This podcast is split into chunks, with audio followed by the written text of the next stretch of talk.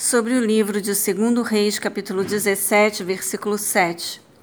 E isso ocorreu porque os israelitas tinham pecado contra Yahvé, seu Deus, que os fizera subir da terra do Egito, libertando-os da opressão do Faraó, rei do Egito, e porque haviam adorado outros deuses.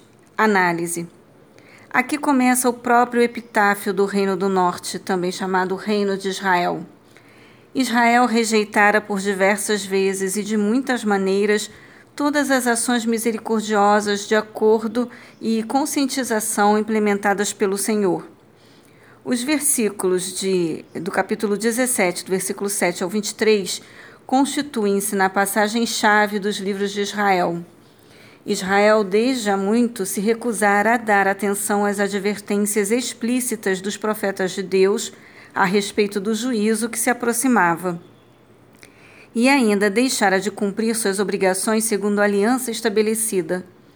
O resultado foi um inevitável derramamento de maldição constante da, da aliança, exatamente como Moisés a definira diante da congregação dos israelitas antes de entrar em Canaã. Está em Deuteronômio, capítulo 28, do versículo 49 ao 68, e também capítulo 32, do versículo 1 ao 47.